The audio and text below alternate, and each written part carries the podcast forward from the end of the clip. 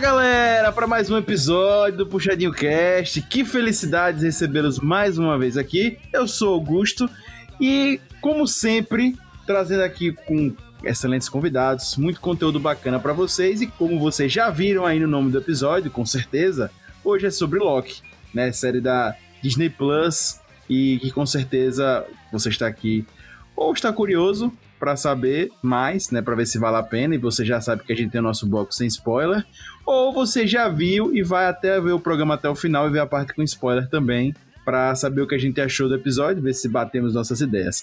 Beleza? Mas antes de irmos para o episódio, você já sabe que o Puxadinho Cast é ligado a um maravilhoso site chamado Puxadinho Geek. Pois é, que você pode acessar agora ou no final do seu podcast, aí no seu browser de internet, no www.puxadinhogeek.com.br. Cara, você vai ter acesso a muito conteúdo é, sobre diversas séries da Disney Plus, da Play, animes, dramas. Cara, tem coisa pra caramba, inclusive outros podcasts do Puxadinho Geek. Beleza? Acessa lá que você vai adorar.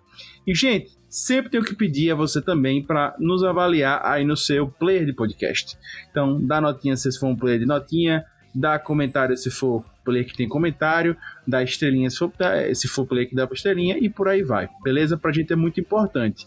E claro, se você quiser falar com a gente, você pode procurar a gente nas mídias sociais, no Puxadinho Geek mesmo. Lá tá sempre saindo os episódios do podcast, você fala com a gente lá. Então todos os participantes sempre olham esses posts e aí se tiver comentários a gente responde, fique à vontade. E claro, querendo falar com a gente de uma forma mais direta, mais intimista, só mandar e-mail no contato arroba puxadinhogeek.com. A gente adora receber e-mail e adora responder e-mail, beleza? Então fica à vontade também que a gente gosta.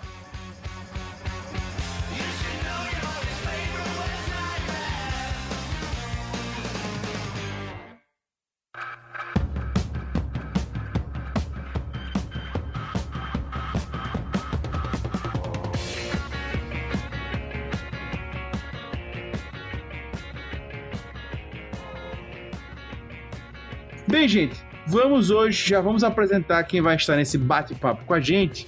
E eu já gostaria de chamar, né, porque vocês já sabem que todo podcast que se preze tem o seu PH Santos. E aí eu já gostaria de chamar ele. PH Santos, seja bem-vinda. Então, você só esqueceu de citar com qual variante do PH Santos que você deseja falar. Ah, estava com saudade de uma, de uma entrada assim. A gente gravou. Oi, que saudade do entrada assim. Que gostoso. Meu Deus. Pode deixar que eu entre com tudo. É, essa, essa foi minha variante não muito feliz no comentário. Mas tudo bem. Ou né? feliz, quem sabe? Pode ser feliz depois do comentário, com a entrada de PH. Bem, ele já se pronunciou, ele já apareceu. Querido Rob Palestrinha, nosso Rob Teles. Seja bem-vindo, Rob Teles. Essa série é o resumo de um potencial desperdiçado. É, eu tô pensando depois mudar né, essa vinheta do Rob Teles Rob Palestinha pra Rob Entrão, né? Porque ele sempre entra nos momentos que não é pra ele entrar na, no podcast. Ah, quando você deixa, eu entro, pô. Você deu a deixa, eu entro. Aí, tá vendo? Tá demais hoje. Eu, tá demais. PH, eu e PH, a gente tá entrando em você com tudo. Meu Deus.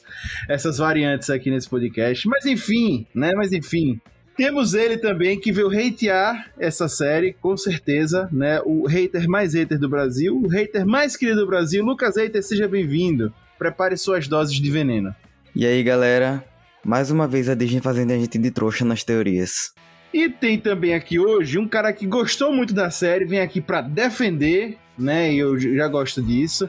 Ele que antes dessa história de multiverso ficar pop, ele já tinha o próprio multiverso ele que pode ser Cassiolino, ele que pode ser Cassiolo, ou simplesmente Cássio, ou isso aí, né? O que você quiser, né? Ele já tem o próprio multiverso dele. Cássio, Cassiolino, Cassiolo, Cássio alguma coisa, seja bem-vindo.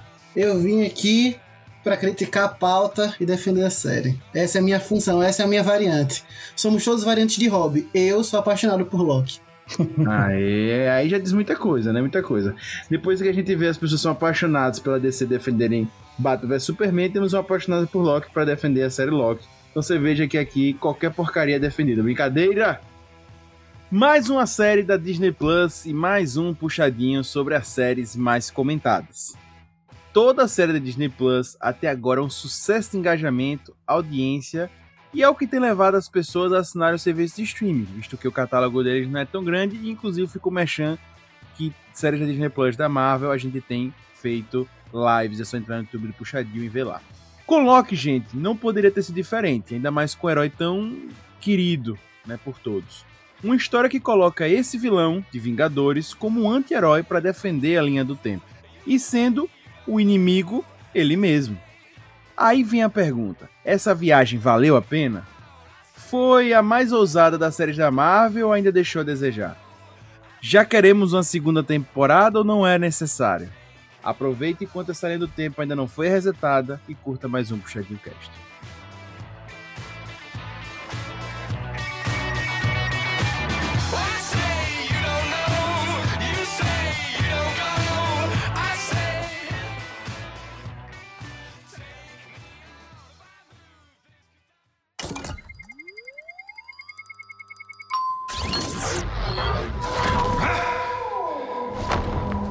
Know what this place is. The timekeepers have built quite the circus. And I see the clowns are playing their parts to perfection. Big metaphor guy. I love it. Makes you sound super smart. I am smart. I know. Okay. Okay.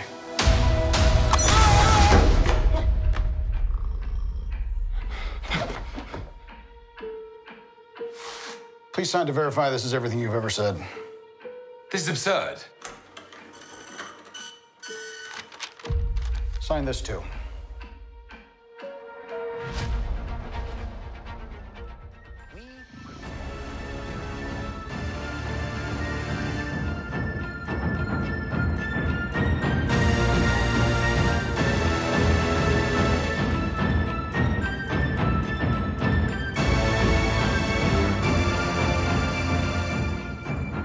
Vocês já viram que Loki já dá um, uma estremecida é, nas opiniões e vai ser massa o cast. Eu só queria fazer mais um merchanzinho antes de começar. Gente, rolou live para quem gostou da série ou para quem quer debater mais a série mesmo não tendo curtido muito. Rolou live do Puxadinho comentando todos os episódios semana a semana de Loki. Né? Então, pra quem não sabe, né, ele foi liberado episódio semana a semana, não foi todo, né? Como geralmente acontece Netflix e outros streams, a Disney tem feito isso. E foi assim com Loki. Então, você pode entrar lá no YouTube, bota Puxadinho Geek, vocês vão ver os episódios. Teve o Pega Santos e Antônio, que foi um convidado nosso, é Antônio Valença, e eles comentaram, foi, foi bastante legal. Então, só você ir depois querendo ver mais sobre Loki, vai ter é, essa oportunidade. E depois também a opinião sincera lá no site do Puxadinho. Pode curtir, beleza? É isso.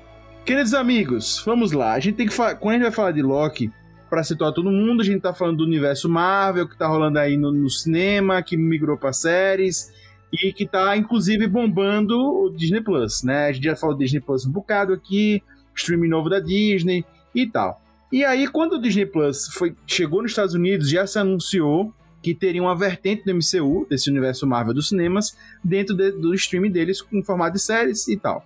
E aí, qual foi o lance? Uma das séries que já causou muito rebuliço lá atrás foi Loki. Né? Tinham outras já programadas antes, como rolou WandaVision, rolou é, Falcão e Soldado Invernal, e agora a terceira série, Loki.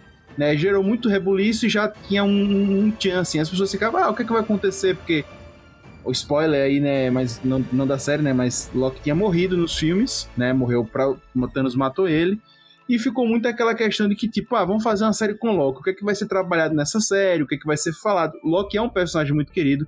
Cassiolino tá falando que ele gosta muito, mas muitas pessoas gostam do Loki, principalmente esse Loki da versão cinematográfica. E aí, quando foi anunciado, gerou esse rebuliço, tal, tal, tal, tal. E ficou esse ar, na, na, esse, esse arzinho de dúvida do que iria rolar, beleza? E aí eu já queria perguntar para vocês, né? A gente já comentou isso aqui em outros podcasts, mas tem um Cássio agora aqui também para falar. Qual era a expectativa de vocês quando vocês ouviram falar da série, certo? Que, que, que, que, que ia rolar e tal. E quais foram as primeiras impressões que vocês tiveram, já fazendo comparativo com essa expectativa que vocês tinham? Como todo mundo sabe, é que eu deixei mais do que claro que, para todo mundo, acho que, tanto o puxadinho quanto em geral, eu tava com muita expectativa em cima de Loki. E, assim, sendo sincero, acho que essas expectativas foram sim cumpridas de formas inesperadas. Eu acho que só o que mudou em relação à série para mim foi isso. Eu acho que foi de forma inesperada, por motivos que a gente vai falar mais para frente. Cara, minha expectativa com a série foi gigantesca, por vários motivos. Eu acho que o primeiro ponto é que não é um Loki genérico, né? Tava usando Tom Hiddleston tal pra participar, né? Bem, já que já falou que o Loki morreu, o Loki do universo, da linha do tempo que a gente tava acostumado, morreu mesmo. Mas esse é o Loki quando os Vingadores voltam no tempo e fogem com o Tesseract, né? Então, é um Loki que sobreviveu, enfim, que escapuliu, né? E aí a trama gira muito em torno disso. E, cara, é um, assim, de sinopse é maravilhoso. É gigante, assim, a série começa muito bem. O primeiro episódio é sensacional e me empolgou, cara, eu não levava muita expectativa, não tinha muita expectativa quanto à série. Achava que acharia que ia ser legal, mas não imaginava o que poderia esperar. E o primeiro episódio é muito surpreendente. É maravilhoso. Você vê, porra, ainda tem um Owen Wilson, você fica, caraca, velho, os caras mandaram muito bem nesse investimento. Né? Então, assim, de primeiras expectativas, eu só tinha assim, só esperando coisa boa, porque tinha uma estética que eu acho do caralho, com essa estética old tech, né, que é tipo algo futurista, mas com referências a tecnologias antigas, então isso é sensacional, algo que a gente vê ainda hoje em Star Wars, né? Outra coisa que eu acho do caramba é as várias referências, incansáveis referências a Guia dos Mochileiros das Galáxias e Douglas Adams, a questão da burocracia, do tédio, da daquela coisa espacial, mas ao mesmo tempo muito mundana, com várias reflexões do que a gente tem hoje de uma maneira mais lúdica. Cara, muito foda. E, cara, lidar com viagem no tempo, né? Algo sempre massa de se ver, mas que se você não souber explicar ou fazer direito, fica confuso ou ruim.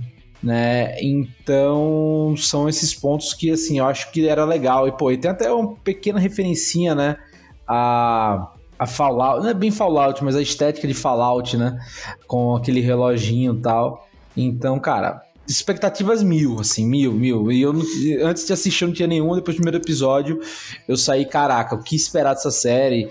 pode ser, tem potencial para ser a melhor série da Marvel, etc, etc, etc. O que para mim já adianto foi muito frustrante nos decorridos no, no, no avançar dos episódios, né? É isso. Cara, minha expectativa também eu não tinha visto o trailer, né? Então eu só fui gerar, criar expectativa quando vi o primeiro episódio. O primeiro episódio fez eu ficar com expectativa bem alta também. Eu achei que ia ser aquele Loki malvadão do primeiro Vingadores, que ia sair bagunçando a linha do tempo, a TVA atrás e tal, mas reduziram a Loki a qualquer coisa ali e fora que descaracterizaram o personagem, né? Porque aquele Loki ali não é o Loki de Guerra Infinita e ele vira o Loki de Guerra Infinita na série Loki. Então, acho que deu uma perderam a mão aí e também a partir do terceiro episódio foi realmente ladeira abaixo. Assim, minhas expectativas eram ok, né? Tipo, eu esperava uma série boa, como tudo que a Marvel anda fazendo. Porém, eu me surpreendi do meio pro final, exatamente onde dizem que a série deu uma caída para mim, ela na verdade cresceu, né? Então, tipo, foi exatamente onde ela se mostrou inovadora e não recorreu a exatamente o que o, o, o contrário do que o Lucas disse. Ela não descaracterizou o Loki, ela só, na verdade, encontrou com o Loki que a gente já estava acostumado, que era o Loki de Ragnarok, o Loki de Guerra Infinita, que é o Loki que se redimiu. Porque logo no primeiro episódio mostra exatamente tudo o que aconteceu pro Loki para ele se redimir. Então ele só olhou e disse: Eita porra, exatamente isso que eu tenho que fazer. Né? Claro, demorou um pouco mais, mas exatamente esse Loki novo, né? Que, que nós vamos acompanhar um pouco mais daqui para frente, né? Já que, que a série já foi confirmada para a segunda temporada. É o Loki que a gente tem que se acostumar. É, eu não tinha expectativa nenhuma Nessa WandaVision e, e Loki, foi que eu tinha menos expectativa, assim. É, então, para mim, eu fui bem, bem no cru. E eu realmente não sabia de muita coisa quando eu comecei a assistir. É, eu fui, fui, bem, bem cru mesmo. Pra mim foi tranquilo. Então, para mim, a série era um grande. Uma grande incógnita, né? Então, foi isso. E as primeiras impressões que eu tive, lembrando a vocês que essa é a parte sem spoiler nesse primeiro bloco, né, as, as primeiras impressões que eu tive foi que a série tinha, tinha já no primeiro episódio, tinha tudo para crescer bastante, sabe? E a produção para mim está lindíssima. Eu achei mais bonito do que Soldado Invernal, mais bonito que WandaVision. Para mim, Tá incrível a produção do Loki. Fotografia. Cara, tá incrível. Tá incrível. A qualidade tá assim lá no, no talo. Sabe? Eu achei surpreendente. E só pra acrescentar que eu achei que Loki foi a série que mais se beneficiou dos episódios semanais. Ah, também, também eu acho. fico, eu fico na dúvida se ele ou WandaVision, cara. Eu acho que WandaVision conseguiu gerar um buzz muito forte, cara. O mistério em WandaVision no início. Porque você É, terminava com a, com a sensação meio Twin Peaks, tipo assim, não tô entendendo porra nenhuma que tá acontecendo nessa dessa série. Até mais ou menos ali o terceiro episódio você fica muito confuso, né? Em WandaVision, até eles saírem e mostrar o que tá acontecendo do lado de fora. Já no Loki, você meio que tem essa questão de tipo. Ele, eu acho que ele beneficia muito realmente do- dos episódios serem lançados semanalmente, mais do que só Fal, Falcão e Soldado Invernal. Porque eu acho que Falcão e Soldado Invernal sofreu muito com isso, cara. Porque você gerava uma gigantesca expectativa e tinha pouca história, né, pra, pra, muita, pra muito episódio. Acabou sendo isso, né? É, eu só queria acrescentar que eu discordo do, do hater que eu não acho o Loki esse vilãozão. Eu acho que ele tem sempre esse quê de vilão, mas não tão vilão, sabe? Ele não chega a Um ser anti-herói, bonzinho. né? É, ele é um anti-herói, mas não chega a ser bonzinho. No Vingadores ele não era o anti-herói ainda. Ele era o vilãozão. Ele vira anti-herói a partir ali do final do. Do Loki 2, né? Que ele tem umas partes de anti-herói. 2. Do Thor 2, perdão, Loki 2, é do Thor 2. É, é o multiverso. Mas, mas aí eu. É, o multiverso tem um filme do Loki. É, mas é, é- E assim, depois desses filmes é que ele. É que é já mais por ali pro Ragnarok, tá? Que ele começa a ter realmente essa. Essa pegada de, de anti-heróis. Mas antes ele era vilão, vilão. Só que, porra, qual o lance? Cara, você, pra, pra um personagem virar anti-herói, quer dizer o quê? Que não é um vilão bom. E aí querem fazer ele de anti-herói, entendeu? Pra, obviamente, ganhar mais, mais, mais, mais, vamos dizer, mais, mais audiência, né? Porque é um bom personagem. E o Tom Hiddleston é, destrói no papel. Sabe? O, o carisma dele é fenomenal. Então, assim, ele, ele segura tão bem esse papel que faz com que, pô, a gente queira ou tenha interesse em ver uma série só desse personagem que era um vilão, né?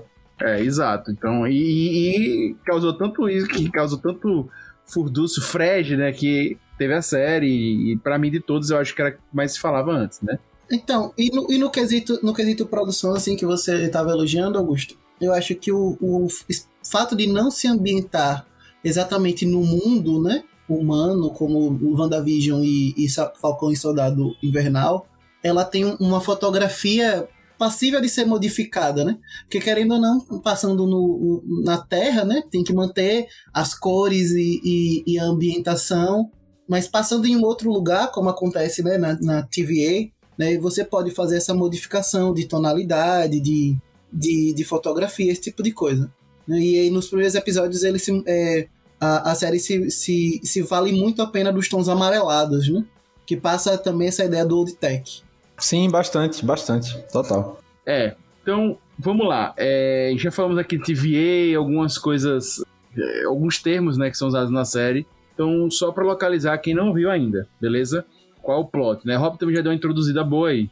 Né? Basicamente é uma, é um, como se fosse um, um spin-off dentro da, da, da realidade do MCU, ou como Rob disse, né? Loki tá ne- nessa realidade que ele está ali com os Vingadores, ele consegue roubar o Tesseract, e quando ele rouba, ele vai pra um, um universo alternativo, né? Uma, um multiverso, né? Quando ele chega lá, ele é abordado por policiais do tempo, né? Que trabalham nessa TVA, né? TVA. Que é justamente esses policiais que controlam pessoas que ficam criando realidades alternativas, que foi o que aconteceu com Loki naquele momento, certo? E ele é preso e levado para a sede dessa TVA, né? E a partir daí a história se desenrola com Loki ajudando eles o, a tentar encontrar bandidos, ou um bandido, né? Aí você tem que assistir pra ver. Não, pô, pode falar, pô. Depois, vai, depois na pauta tem, pô, já explicando isso, você pode falar. Um bandido que é uma variante dele que é a, que é a Loki. Tá bom. Primeiro episódio, isso, tá, isso é dado do primeiro episódio, pô. É, é, não deixa claro que é, que é enfim, mas enfim, até Rob já disse aí, é isso aí. Beleza? Então, isso aqui pra você entender, fechou? Então, pra quem não, não viu ainda, tá isso.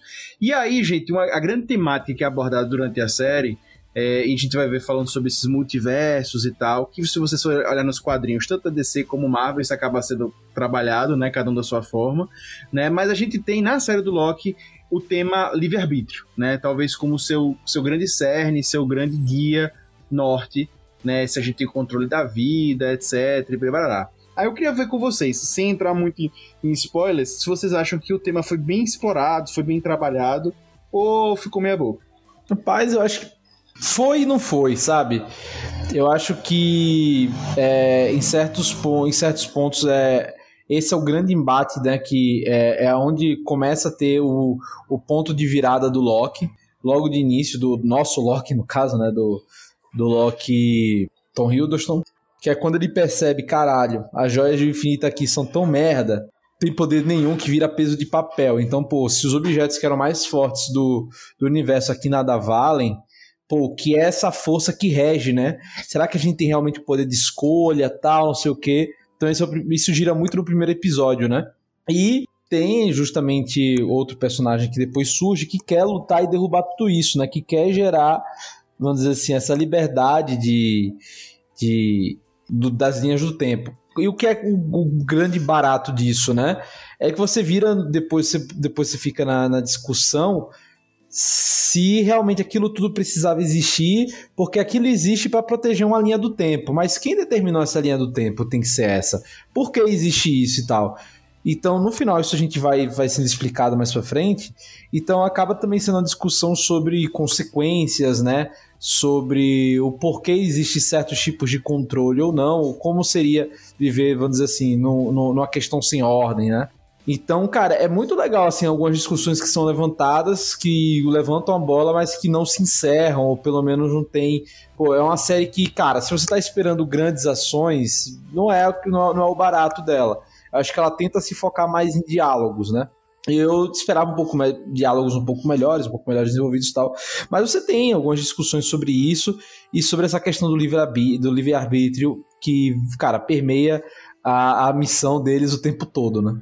Então, eu acho que livre-arbítrio não era exatamente o tema central da série, sabe? Eu acredito que era um, um, um ponto importante, mas não necessariamente o ponto central da série. Eu acho que o ponto central da série era explorar o que era o tempo e o, e o que é o controle, não exatamente o livre-arbítrio. Eu acho que o livre-arbítrio foi um tema secundário, né? Assim, tipo, mais importante né? Que abordaria Não, mas é aquilo, Cássio. Se você fala, tipo, se controle é um dos temas importantes, o livre-arbítrio também, pô. Então, é mas, mas não oposto. necessariamente controle do sentido de privação de livre-arbítrio.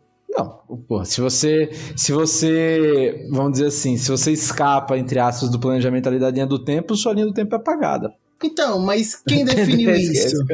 Exatamente, aí aqui é então. é o papo. E aí, aí esse é o que a quando, vamos dizer assim, o primeiro ponto da série aborda, né, até chegar, né?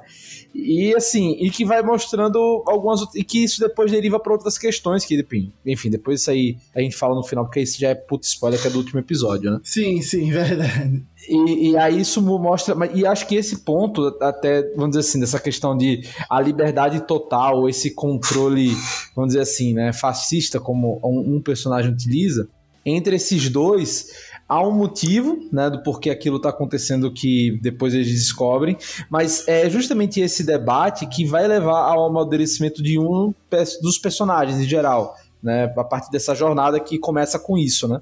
Mas assim, é um dos temas. Eu acho que eu, eu, eu vou colocar melhor. Acho que talvez central não seja, mas talvez é o tema inicial que dá para outros pontos que a série quer falar. Isso, isso. Porque o tema principal da série é multiverso. Assim, a, a geração ou a podação do multiverso. É sempre é, isso. É, é, a, é, a, desculpa, é a desculpa pro, pro próximo, para próximos 10 anos da Marvel. Sim, sim, é. Eles têm que criar um argumento, né? O primeiro argumento foram foi a formação dos Vingadores, deu, sei lá, três, dois anos. Aí depois mais oito anos para abordar a saga das, das joias do infinito, né? Eles precisam de argumentos, né? Para desenvolver o universo, né? Até porque eles precisam de argumento para gerar dinheiro, né? A função dos filmes da Marvel, antes de tudo, é gerar dinheiro. A gente tem que botar isso sempre na frente de qualquer análise. Mas o, o primeiro argumento, né? Assim, a, a utilizado é o livre-arbítrio para tratar do multiverso. O livre-arbítrio gera o multiverso. Estamos numa agência que poda o multiverso. Né? Então ela poda o livre-arbítrio. O tema principal é o multiverso. né? Tanto é que a gente sabe que tudo é feito para exatamente descobrir o que é ou não multiversal. Né? Até o, o, o vilão, enfim, tudo isso.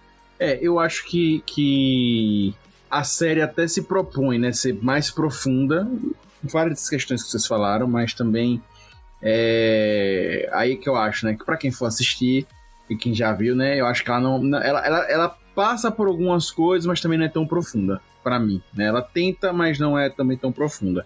Eu acho que a reflexão para mim ficou nisso, né, de a reflexão fica muito de como a gente tá observando, ela não entrega fácil, né? Então aí cabe, cabe aí tem gente que, que eu vi que diz que que é bom isso, né? Que tem muita gente que gosta disso, tem gente que não gosta e aí é, é, vai muito então, por aí. Eu, eu, acho, eu acho que cai num argumento que eu usei lá no, no podcast do WandaVision, tá? 300 mil anos atrás.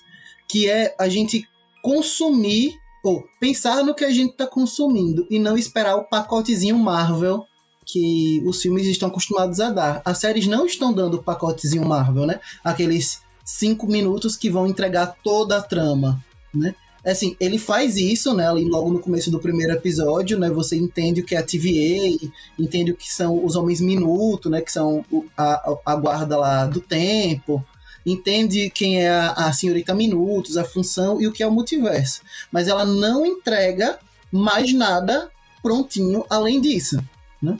É, o resto então, tudo a gente sabe o que eu acho nesse, nesse ponto? é que aí a Marvel, eu não acho que não é que ela não dá tudo de mão beijada, acho que é assim, é, aí é novamente aquela questão do benefício de ser lançamento semanal, entendeu? Porque se vo, é aquilo, eu acho que a sensação, essa sensação de descobrimento, de que aos poucos você vai sacando que vai sendo da série é isso. Porque, cara, imagine, porque tem seis episódios, né? Se você pega para sentar e ver em um dia, talvez a gente não perceba, não tenha essa sensação, sabe? Por exemplo, eu tenho medo de assistir WandaVision de novo, de uma vez só, de uma sentada só, e, cara, ser uma sensação completamente diferente, entendeu? Desse, os debates não fluírem tanto como a gente tem nessa, nessa estratégia de você lançar a cada, a cada semana um episódio. Porque, porra, na semana rende de debates, rende especulações, vai ter Mephisto, não vai ter Mephisto, vai ter Kang, não vai ter Kang, vai aparecer o Doutor Estranho no último episódio ou não. Então assim, fica nessa, né? Fica nessa surpresa. Então você vai, você vai debatendo sobre os temas e mais tempo, nós temos tempo para digerir. O que eu acho acertado da Marvel, tá? Acho que é um bom ponto. Mas aí eu, eu discordo nessa questão de que ela não dá tudo mastigado no sentido em que quando os conceitos vão aparecer ou quando eles vão ser explicados, eles são repetidos e às vezes até de uma maneira didática demais. E aí eu não sei se, se é necessário, necessário isso, até porque alguns desses conceitos vão ter que ser reinseridos nos filmes, porque cara, quem não viu a série vai ver o filme. Muitas pessoas que não, né, eles vão pensar nisso, cara, vai ter que repetir isso nos filmes. Eles vão ter que fazer de uma então, maneira que. Rob, eu acho que não vai ser tão mais explicado. É, inclusive, para quem não viu a série, não tá afim de ver e é fã dos filmes, eu, eu acho, eu, certo? Não vai ser um problema. Eu acho que eles não vão explicar. Eu acho que vai se falar do multiverso uma coisa muito simplória e vai não, tocar pra frente. Assim, eles vão explicar. Não, como eu disse, eles vão explicar de alguma forma, sabe? Tipo, eles vão explicar. É, então não sei, porque a gente já imagina que multiverso é uma coisa que não tá Mas é aquilo, por exemplo, se você, se, você, se você pegar por exemplo, o final de WandaVision e o final de Falcão Invernal, e o grosso da história em si, se você cortar, se você cortar a história, quem não viu nenhuma das duas séries nos próximos filmes tá, tá tranquilo, não vai, per não vai perder Exato. muita coisa, entendeu? Exato. E é isso que eu tô dizendo, tipo, porque eles vão ter que chegar num ponto quando eles forem lançar o Doutor Estranho, o, o que quer que seja, eles vão ter que replicar esse conceito, né? Então, mas eu acho que tem uma vantagem aí. Eu acho que Loki também. Quem não pegar também não vai perder muita coisa, não. Por um motivo. Eu acho que, sem dar spoilers, mas como vocês já falaram do multiverso, que também não é spoiler, eu acho que a gente não viu a abertura em si do multiverso. A gente viu a. A gente viu a abertura, mas a gente não viu o que gerou. Então, na verdade, sobre essa questão de abrir ou não o multiverso, eu tenho um, um ponto muito importante. O universo, o multiverso, ele sempre existiu. E aí, tipo, ele não passa a existir depois de um fato específico. Porque. Não, a, que, a questão é que a série abriu. Como é que diz? Eles estavam fechados em si mesmos e agora abriu acesso de um pro outro, né? Sim, sim. Abriu acesso, exatamente, né? Porque o que acontece? o- os homens minuto, eles têm, eles vão e voltam no tempo o quanto eles querem, né? Eles, eles vão e voltam podando infinitos infinitos é, eventos nexos, né? Como a série define. Então, quando ela quebra esse controle, né? Quando quebram esse controle e abre o multiverso, todos os eventos nexos que foram podados, eles reacontecem ao mesmo tempo. Então sempre existiu o multiverso, a gente só não tinha acesso. E o que a Exato. série fez foi entregar pra gente o acesso do multiverso. Diz, ó, agora tá aqui na cara de vocês. Aí agora a gente vai poder trabalhar isso. Porque quando, quando o Doutor Estranho tá lá em, em Guerra Infinita e vê um milhão de possibilidades, né, que ele vê lá no- no- na Joia do Tempo, ele tá ali, naquele momento, explorando o multiverso Sim, sim. indo e voltando dentro do multiverso, só que de um ponto específico. Né? Ele tá pegando a linha do tempo e cortando uma transversal e vendo todos os pontos que passam por aquele momento. Né? E aí ele vê todos os Então, possíveis só que aí tem essa questão. Aí que vem um problema, né? Obviamente, isso aí, sinceramente, é, é discutir o sexo dos anjos, tá? Se a gente for pegar o negócio. Porque é aquilo. Se só existia, novamente, uma linha do tempo que deveria existir, etc. Então, se aquele lance de várias realidades, etc., tararau, não necessariamente está correto, porque muitas daquelas realidades foram apagadas. Vamos para a parte com spoiler, que eu vou explicar É, isso. é, Eu é, explicar não, beleza. Mas, mas você entendeu o que eu tô dizendo? Mas assim, eu, eu sei que é discutir o sexo dos anjos, isso não, Então, mas não ele muda veio, nada. Acho Mas que a obrigação da TVA é acabar com elas. Elas vão aparecendo e eles vão extinguindo. Elas vão é, vão era a extinguindo. ideia, entendeu? Mas, enfim. Mas eu acho que. Cara, Cara, tem como explicar isso sem explicar a parte com spoiler, porque isso é introduzido, na verdade, no último filme, quando eles voltam Tá, pra. então vamos deixar, vamos deixar pra parte do spoiler. Vamos deixar pra parte do Não, spoiler. dá pra, dá pra explicar sem, sem falar spoiler, porque é introduzido no, na viagem do tempo do Hulk. Que ele fala com a monge lá, que é a treinadora do Doutor Estranho. Ela que introduz essa questão da linha do tempo. Sim, é, ela fala E que sobre isso. existem variações. Ela só não fala sobre a TVA, mas ela existe que. Não é como se as variações de tempo não existissem. Elas existem. Só que aí as consequências a gente fala na parte com spoiler. Inclusive, eu tava lembrando de uma fala do, do, do filme Doutor Estranho, que o Mago Supremo, ele é protetor do multiverso, né? Uhum. Já, já foi levantado isso também. É, e aí a gente vai- já sabe, né, que o nome do, doutor- do filme Doutor Estranho é Doutor Estranho no Multiverso da Loucura, né? Então, a gente já sabe que com certeza esse filme vai, vai abordar o temática e aí deve ser mais trabalhado também, é, até para entender como é que vai funcionar mais. Então, assim, eu acho que quem não viu vai passar de boas é, e tal. E só pegando o ponto que Cássio falou sobre entregar a coisinha Marvel, eu acho que eu concordo com o Cássio, né? Acho que as pessoas estão acostumadas com isso, não teve isso nas séries. Mas em Loki, eu acho que foi a que mais teve isso, sabe? Eu acho que eles tentaram abordar alguns temas que você precisava estar disposto, real- muito disposto, entendeu? Pra entrar mais. As outras eu acho que foi menos. Mas enfim, como o Rob já trouxe, tem uma personagem que é mu- muito icônica na série, que é tão importante, talvez, né, quanto, quanto o Loki, que, né, que o Loki que a gente conhece, tá? Que é a Sylvie. Né? A Sylvie é o Loki numa é, que foi gerado numa outra realidade, num outro multiverso, né? E, e a- aí tem a história dela e tal, e ela acaba sendo um personagem recorrente porque ela é em- a primeira vilã que é apresentada pra gente na série. Logo no primeiro episódio, quem não viu ainda vai ver lá que é, ela já vai ser citada, ela já vai ser comentada, e ela justamente faz parte, é é um- uma figura do Loki diferente, porque ela é mulher. O Loki que a gente conhece, o Loki que aparece pra gente no, no MCU, é o Loki homem, que é o, o, que faz, e aparece um Loki com a Loki mulher. E ela é o vilão que tá complicando a vida da TVA. E aí vocês vão ver ao longo da série, e acho que vocês já viram muitas imagens sobre ela, pra quem já pesquisou sobre a série, etc. Ela aparece muito, ela foi muito. teve muita ênfase. Né? Eu queria saber pra vocês o que, que vocês acharam da personagem, da Loki mulher, da Sylvie. Gostei, até me surpreendi, na verdade, com tanto com a atuação dela. Não achei que foi assim, nível Tom Hiddleston, mas gostei muito. Achei que ela passava bem eh, os sentimentos. Em alguns momentos não tão bem, mas no geral gostei muito. E achei que, assim, uma boa adição pro universo, caso ela continue, claro. Cara, eu esperava mais da personagem. Quando ela apareceu ali primeiro, eu achei que ela ia ser a vilã que ia levar a série. E aí depois ela vira só mais uma vítima da TVA. Aí, tipo, foi meio frustrante. Eu acho que, que ela é importante pro desenvolvimento do enredo, sim. Só que eu gostaria que ela fosse mais abordada, sabe? Tipo, por exemplo, é, uma coisa que eu achei que ficou que não ficou muito bem explicado foi qual evento Nexus que levou ela a ser ela, entendeu?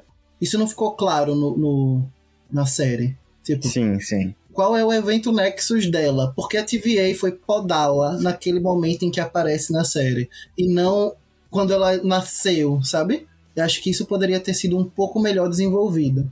Concordo. Não, assim, eu, eu acho a personagem maravilhosa, cara. Eu acho muito legal ser uma, uma versão do Loki, além de mulher, cara, que isso que é muito legal também. Ô, Rob, só você ou Cássio explica o que é evento Nexus, porque pra quem não viu, não vai entender nada. Não, no evento Nexus é. Cássio, explica aí pra ficar mais fácil.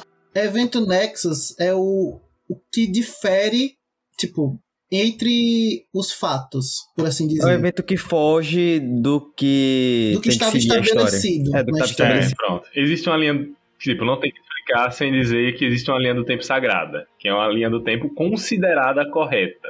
Um evento Nexus é algo que você faz que difere daquilo que teoricamente seria correto. Por exemplo, o que era que era pra acontecer no Vingadores? Loki ser preso e o Tesseract voltar pra Asgard. Qual foi o evento Nexus? Loki pegar o Tesseract e fugir. Não era pra ele ter fugido. É, esse foi o evento Nexus. Rob, pode continuar sua linha de tempo. aí. Não, então, expi- não só depois da explicação, é, eu acho legal ter sido uma versão do Loki mulher pra caralho, é muito bom ver outras, outras, outros gêneros também representando o personagem, outras etnias também, outras idades, enfim. E, cara, e além disso, eu achei uma versão muito massa, que é a versão mais rebelde, sabe? Uma versão é, porradeira, uma versão com poder que o Glock tinha com o Tesseract. Não lembro se era com o Tesseract ou qual era o poder que ele tinha de controle de mente, que era outro. Né? Mas que aí ela já tem esse poder de controle de mente e tal. Então é muito legal. É muito. Achei uma adição. Eu concordo com. Não lembro que falou, se foi, acho que foi PH que falou. Que a atuação às vezes não tava nos trinks, né? Tipo assim. Mas eu acho que em geral, cara, muito boa adição. Não sei se, é, se participará dos filmes, né? Porque a Marvel também tem essa questão de, de ser difícil de personagens que só apareceram nas séries aparecer nos filmes. Mas, cara, tem, tem muito potencial. Eu acho assim, pra, pra segunda temporada desenvolver mais ela, também senti isso, uma falta de desenvolvimento dela do passado, né? Do quem é, quem é Sylvie, sabe? Nisso. Foi- eu esperava que isso acontecesse em um dos episódios, que a gente vai começar depois, não aconteceu. E acabou faltando isso. Mas, cara, tem uma segunda temporada. é, não é para todas. Obviamente, não é para todas as perguntas serem respondidas, né? Nesse, nesse, nessa temporada. Mas ficou faltando isso pra você entender um pouco mais quem é a personagem. É, Rob, mas de- as séries que teve antes, mesmo, mesmo assim, da Disney, foi agora. WandaVision, é, WandaVision, o Falcão e Loki. A gente só teve um filme nesse meio tempo, que foi agora da, da Viva Negra. Então a gente vai ver provavelmente os personagens nas, nos filmes, porque agora tá sendo realmente feito pela Disney. A Disney pegou. Não, sim, é, o que eu tô dizendo assim é, tipo, a gente nunca viu um personagem das séries que surgiu nas séries e pros filmes. É, um que vai ter, que vai ser inevitável é a, a Rumble, né, que vai estar no... no Isso. É, eu acho que, a gente vai ver, né? acho que a gente vai ver mais agora. Acho que a gente vai ver mais. É, e quanto a ela, eu também. Eu, eu acho assim, tem momentos que eu gostava da atuação dela. Tem momentos que eu realmente não gostava. Então, assim, pra mim, é, cara, é, é porque é complexo. O, o Hiddleston, ele ele- eleva muito o nível da atuação. E eu senti que a maioria dos atores em volta dele, pra mim, é, principalmente a, a juíza que aparece muitas vezes, é, e fã da atuação em geral, pra mim são sofríveis, né? Bem sofríveis. Quem eu gostei muito foi o Sam Wilson. Cara, eu gostei muito. Oi, dele. Wilson. O, ah, como é? O Wilson, desculpa. É, o Mobius, né? Ele é o. Vocês vão ver ele também no primeiro episódio. Ele é é um detetive que aparece e tal. Cara, eu gostei muito, né? Desde o primeiro episódio, eu acho que ele tava na, no espírito e, e tal. E a curiosidade é que ele não gostava dos filmes da Marvel, né? Ele, o Tom Hiddleston justamente fez um trabalho com ele para dar umas aulas para ele entrar, porque ele não acompanhou o. É o famoso, eu aumento, vou- vou pedir um cachê maior pra você, Owen. Confia no pai. Esse trabalho aí pra, pra, pra, pra, pra aceitar. Eu acho que a Sylvie, ela tem ao mesmo tempo que o melhor ponto de atuação, o pior. É sabe? isso, Cássio, ela, é isso. ela tem o melhor momento da série e o pior ao mesmo tempo. E isso é muito ruim pra um personagem. Porque é o que acontece, ela fica instável. Enquanto Tom Hiddleston bota, sei lá, 80 pontos bons, tipo, não ótimos, não incríveis, mas 80 bons, ela bota, tipo, 78 medianos, um insuperável e outro uma bosta.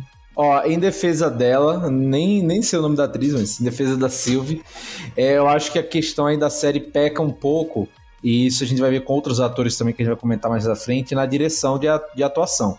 Eu acho que. Sofia Di Martino. Pronto, Sofia Di Martino. Eu acho que, assim, o Tom Hiddleston ele sofre menos, porque um, um cara carismático pra caralho, a gente já conhece o personagem, a gente gosta dele etc tal. Então é mais fácil de gostar da atuação dele. A menina tá chegando nova, no, novo personagem e tal. Eu acho que é um problema da direção de atores em geral, porque a gente vai ver sempre alguma atuação falha de algum dos personagens. A, a juíza, o, um personagem que aparece mas, no final. Mas o Tom tá incrível mesmo, não é só por negócio, não. É incrível mesmo. Não, cara. não, mas, não, mas não tô dizendo que ele, que ele tá ruim, não. Eu tô dizendo, tipo assim, como eu disse, excluindo ele, né?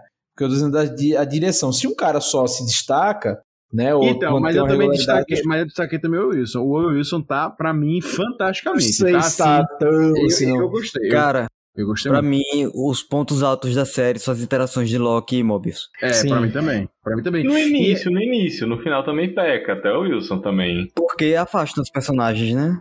Na hora da série. É, eu, eu, eu acho o seguinte, que a relação da Sylvie com a, a interação Sylvie e, e, e Loki, né, ficou, tem outras que é bom, tem outras que também não é, e a- a- o Mobius e o Loki, pra mim, são os melhores diálogos, as melhores, as melhores cenas, assim, eles estão, sabe? Eu gostei muito. Pra mim, o, o Wilson tá top. Eu queria vê-lo nos filmes, assim. A Sylvie também, né, mas... Ah, ah, Nesse ponto eu acho que eu concordo com o Rob. Eu senti um pouco de é, sabotagem, acho que essa seria a palavra, do roteiro pra atriz. Eu não acho que o problema tá na atriz em si, mas também é a primeira vez que a gente vê ela em solo Marvel, por assim dizer. Eu acho que pro Tom é mais fácil, porque ele já tá também acostumado com os dois Locks. E acho que também, de longe, eu coloco ele como melhor atuação da série mas eu senti uma leve sabotagem da Marvel em relação ao roteiro. Eu acho que as falas dela, a participação poderia ter sido melhor. Não dizendo que foi ruim, mas eu acho que poderia ter sido melhor. Acho que é o que faz a gente não olhar tão bem assim pra personagem. Pois é, mas pra quem vai assistir, saiba que ela vai aparecer muito, depois você também dá, dá, dá, dá sua nota, etc, da tanto da atuação dela, como também do Wilson, ou o Wilson, que faz o Mobius também, e, e falar pra gente. E aí, eu também já queria perguntar em relação às outras séries, saindo agora dos personagens, a gente teve WandaVision, como já falou bastante, Falcão, é, Soldado Invernal. O que, é que vocês acham em relação às obras, tá? A gente teve essas duas séries que rolaram, é, inclusive o WandaVision acho que é a maior mesmo, né? Nove, Soldado Invernal tem sete episódios, né? Não lembro agora. Não, é isso mesmo, é isso mesmo. O Wanda é o maior, é o maior, é o maior dos, do- Nove, dos... mas tem sete, o segundo Soldado, né? Acho que Soldado tem seis, cara. São seis também. Falcão e Soldado são seis. É, são seis, né? Então pronto, o WandaVision é o maior, mas eu queria saber em relação à qualidade pra vocês. Se vocês acham que se manteve, foi melhor Loki do que as outras, ou vocês acham que foi uma obra que decaiu em relação às outras do Disney Plus?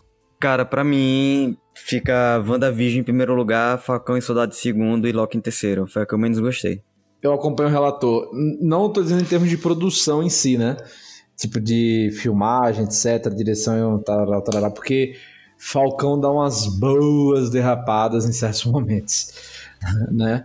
Mas eu acho que Loki também cai bastante. e Eu acho que é a história que mais me empolgou de início e que mais me decepcionou no, no decorrer. Mais pra frente eu explico por quê, mas é isso. Então acho que vou na ordem do Lucas aí, em termos de ranking de séries por enquanto da Marvel. E eu acho que foi o caminho inverso de WandaVision. WandaVision só cresceu nos nove episódios. E Loki, ele vai. Começa bem e vai caindo. E começa no chão, no, termina no chão no último episódio. Então, pra mim é difícil ranquear, porque eu tenho uma opinião totalmente contrária a quase ponto de botar Loki acima de WandaVision em produção, por um motivo. A filmagem e como eles escolhem certas coisas, porque pra mim a escolha de cores e filmografia de Loki em alguns momentos é incrível a forma como eles colocam as cores pra demonstrar ao mesmo tempo os sentimentos também dos personagens, eles trazem referência das cores também das joias, etc. Pra mim, isso é muito bom. Por outro lado, tem momentos em que a situação fica pífia também. em relação a isso, em relação aos efeitos utilizados, em relação ao geral, inclusive até mesmo o roteiro.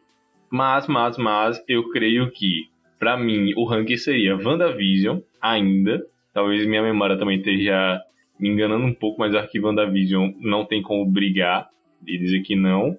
Loki em segundo lugar e Falcão e Soldado Invernal, que para mim foi o mais assim.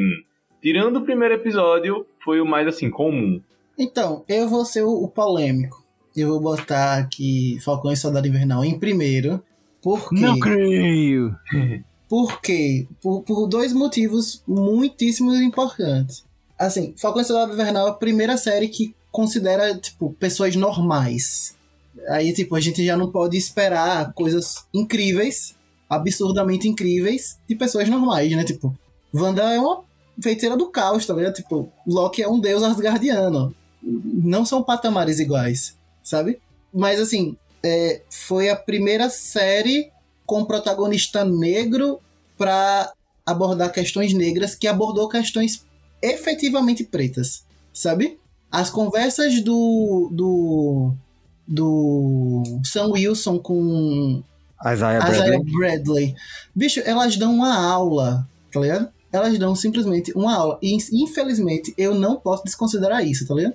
Eu não posso desconsiderar, assim, no quesito argumento da série, tá ligado? Tipo, um, homem, um Capitão América preto, no momento em que a gente vive no mundo, sabe? Apesar de ser uma parada que, que meio clichê, mas para mim é uma coisa incrível. E Loki e WandaVision estariam empatados para mim nesse quesito. Né? Eu estou aqui para para ser realmente um pouco mais polêmico, né? E, e assim, a cena para mim melhor do, de todas as três séries até agora é simplesmente aquele momento em que o, o, o Stan Wilson vem pousando como um anjo com a menina no braço, tá ligado? Pra mim aquilo é simplesmente incrível. Eu acho que eu assisti essa cena umas 10 vezes. Nas 10 vezes eu simplesmente chorei. Porque isso é muito representativo, tá vendo? Pra mim, eu fico com WandaVision em primeiro lugar. É, igual o Hobby Hater, Rampanda, é o Vision, Falcão Estado Invernal e, e Loki. Cara, eu gostei de Loki, né? Mas eu acho que Soldado Invernal, ali, o Falcão Estado Invernal, ele vai passando os episódios, tem uma, ação ou outra, tem uma curiosidade, eu não sei. Eu gostei mais também. E WandaVision pra mim foi o que eu mais gostei. Eu gostei muito de WandaVision. Achei a série bem, bem legal mesmo, assim, bem, bem diferente e trouxe muitas, muitas reflexões até. Gostei mesmo. É, mas enfim, queria aproveitar e, e perguntar a vocês também em relação a críticas que tiveram em relação a, a, a, aos efeitos. A gente tem ali do meio, o início não, né? Inclusive, é um elogio que eu faço para quem vai assistir a série. Você começa assistindo, eles já fazem um baita resumo de tudo que tá rolando para você entender com um videozinho assim de, de, em, em animação, né? em desenho assim, né? Uma animação muito legal, explica tudo, você já entende tudo já no- nos 15 primeiros, primeiros minutos do episódio, né? Entrega tudo, massa, adorei a forma que fizeram. Mas do quarto episódio pra frente tem essa crítica em relação aos efeitos, em relação a muitas coisas. Queria saber se vocês sentiram e pra quem vai assistir, se eles vão sentir também, ou se vocês acham que não, foi uma crítica exagerada. Eu acho que foi uma crítica exagerada, já vou logo me adiantando antes que alguém fale. Eu acho que a, a série ela só cresce. Real, assim, do, do terceiro episódio pra frente, ela, ela evolui bastante. Porque ela deixa de, de, de ser só perseguição, né? Deixa de ser só uma série de perseguição. E ela começa a abordar outros temas. Né? Ela faz um personagem que a gente nunca imaginou em, uma situação muito específica, né? Eu vou deixar para abordar isso no bloco com spoilers, mas eles deixaram um personagem que a gente nunca pensou dessa forma, né? Numa situação muito específica, e ele começa a trazer umas questões talvez um pouco mais diferentes do que apenas o, o multiverso, multiverso, multiverso, multiverso. Deixa, passa a ser mais palpável.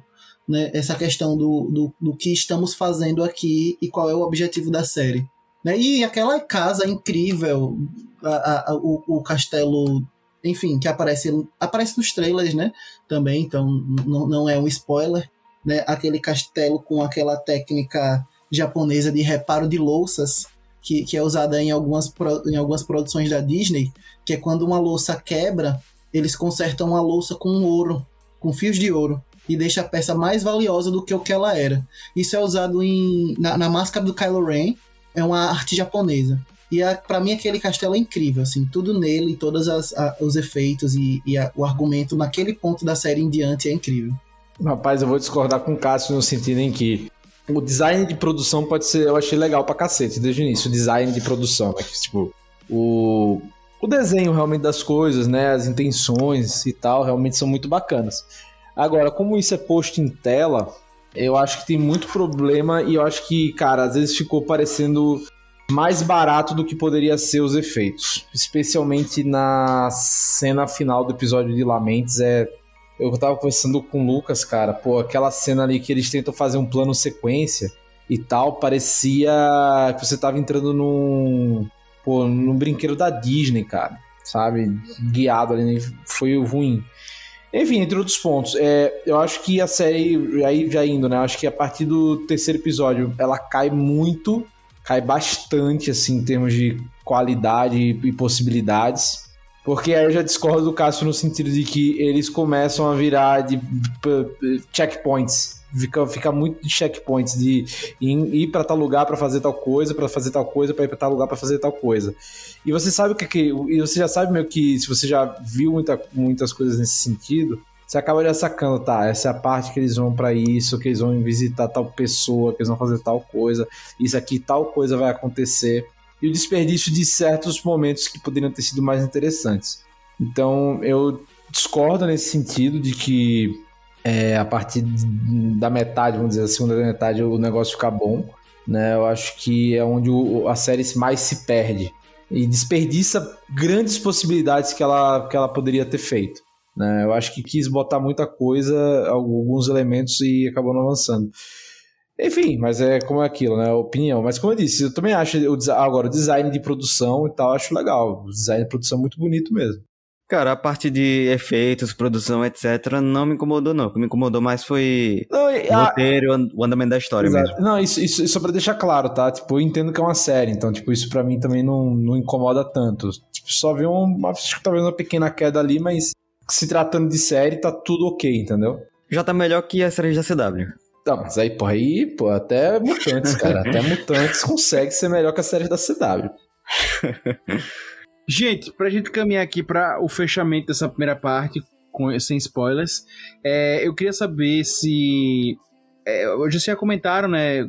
Já teve a discordância e tal sobre se ser lançado semanalmente ou não, ajudou ou não. Mas eu queria saber para vocês, se fosse lançado de uma vez só, para maratonar no esquema Netflix, etc, Pereira Bará, vocês acham que perde o impacto para quem tá assistindo ou vocês acham que não perde o impacto? Eu sei que já falaram que ah, se beneficia de ser lançado semanalmente, entendi. Eu tô falando em relação a maratonar, certo? Pegar para ver de vez, etc, papapá. O que é que vocês acham? Vocês acham que a série perde ou, ou tem o mesmo efeito? Cara, eu acho que perde. Você maratona ali, acha a história legalzinha e morre. Porque o que fez a série ganhar esse hype todo foi que tinha muita teoria em cima ali. E foi mais beneficiado que WandaVision nesse quesito. Eu acho que as teorias de coisas que podiam acontecer foram maiores do que em WandaVision. Cara, nem sei se as teorias foram maiores, mas eu acho que foram mais diversas, saca? Porque em WandaVision a gente teorizava muito, e obviamente errado, quando o Mephisto apareceria, né? É. Essa, ficou uns três episódios nessa. É, as possibilidades seriam maiores em Loki, né? Exato. Então, tipo, pô, em Loki, pô, todo episódio é uma teoria nova, pô. Se a Sylvia era a mãe do Loki, se a Sylvia era a irmã do Loki, se a Sylvia era não sei quem, se a Sylvia... Porra, e era o tempo inteiro, meu irmão. O tempo inteiro, o tempo inteiro de teoria, de teoria. Vai aparecer não sei quem, vai aparecer não sei que assado.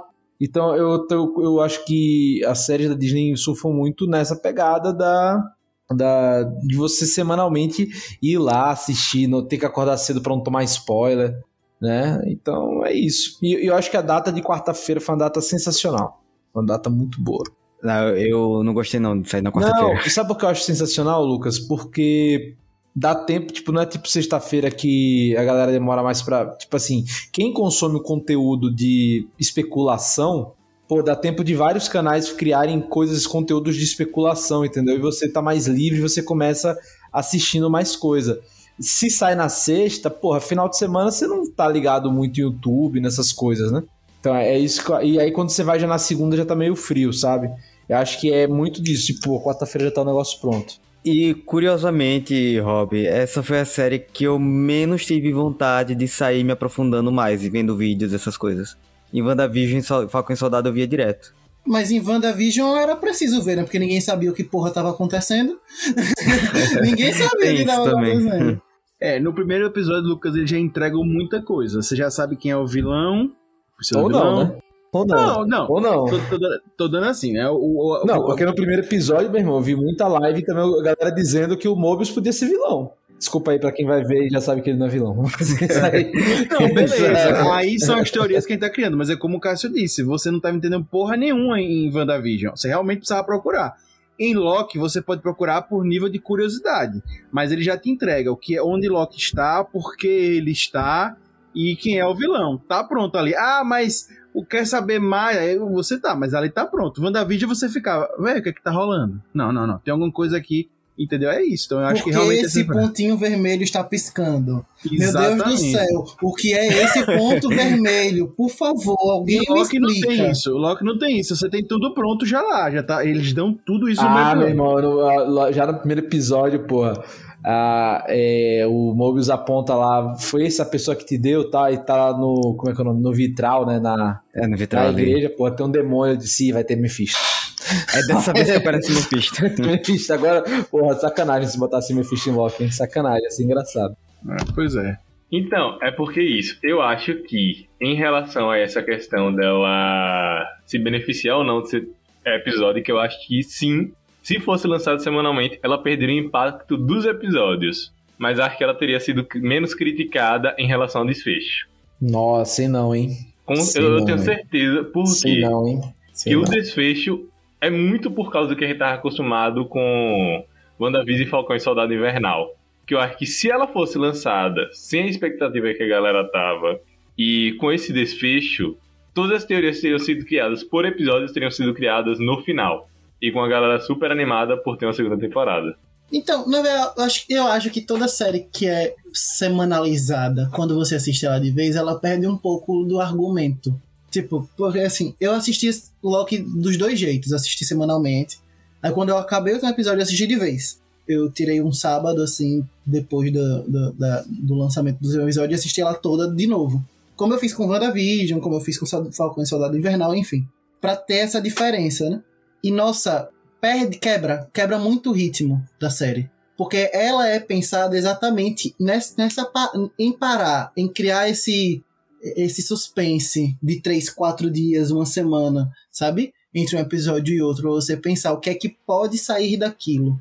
É claro que se, se fosse uma série pensada em um filme grande, né? Se fosse um filme grande de quatro horas, né? Como, como a série poderia ser se você juntar o tempo de todos os episódios, o final seria surpreendente. Seria mais surpreendente do que da forma como foi montada, né? Porque a forma como foi montada, a gente vai descartando possíveis finais. Até ficar muito meio óbvio o que vai acontecer, né? Você chega no último episódio você entende mais ou menos quem vai estar ali, né? Por trás de, de tudo. E se você assistir de vez, não. Você não fica tão claro quem é que tá ali no fundo, por trás de tudo.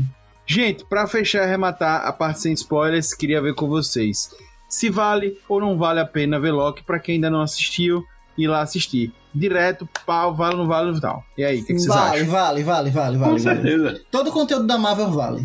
Acho que vale. Eu acho vale legal, sim. é. no- no- eu acho que sim. Eu gosto de- desse lance das séries da Marvel, de, tipo, de séries semanais, porque eu sei que, porra, sexta-feira depois do trabalho eu vou ver algo leve ali e tal, tranquilo, de boa. Eu acho que vale. Só aquilo, eu acho que por ser semanal, você perde muito vendo tudo de uma vez, entendeu? Sem acompanhar o, o rebuliço da semana. Mas não, vale, pô, principalmente pelos dois primeiros episódios, são muito bons.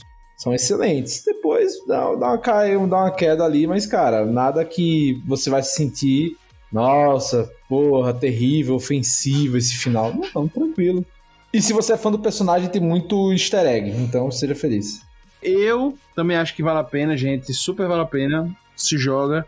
Tira um diazinho no seu final de semana que você vai gostar de assistir Loki. E tá muito bem produzido, etc. Agora, vá com expectativa de boa, porque eu vi muita gente com expectativa alta que se frustrou. Eu acho que se for, você for com expectativa de boa, sem expectativa, você vai encontrar uma série muito satisfatória, muito legal de ver. Beleza? Todo mundo que vai com altas expectativas se frustra. Enfim, galera, enfim. Vamos pra parte com spoilers, que é o que a galera quer ver. Vamos nessa.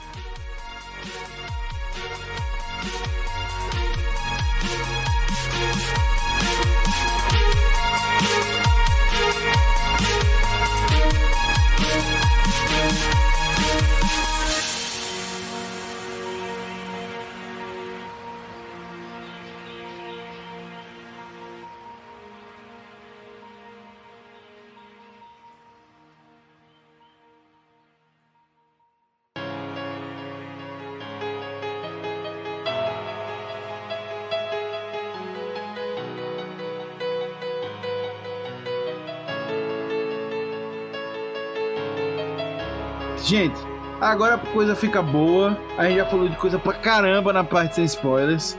E agora a gente vai finalizar o cast falando com spoilers sobre a série Loki. É, eu já começo dizendo que eu não gostei do papel, da, não gostei da atuação da juíza, e para mim ela frustrou muito da minha experiência na série. Eu acho que ela não tinha a pegada. Lancei isso. Não, é, é é o personagem que começa em, em algum lugar e termina em lugar algum. Não, mas, literal. mas eu falo, mas eu falo principalmente da atuação dela também. Acho que a atuação dela Ah, é cara, é, assim, é como eu disse, cara, eu acho que a direção de atuação desse, desse- dessa série é, é bruta, velho. É, eles conseguem, assim, ela tá ruim, o menino que faz o Kang, aquele que aquele que tá na casa de vidro, enfim.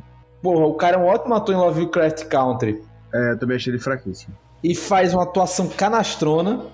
E eu tenho certeza que ele foi pedido pra fazer daquele jeito, porque o Kang não vai ser daquele jeito, mas aquela versão é. Aí quiseram fazer essa versão bêbada. Não, mas aí que também é tem um ator, aí também tem um ator, sabe? se Não, fosse, cara, se não fosse é o só- é Marci só- fazendo, fosse o Marci fazendo, ele arrasava. Não, se fosse Você é eu, uma não, não tem essa não, pô. Direção de ator também, também escolhemos, Agostinho.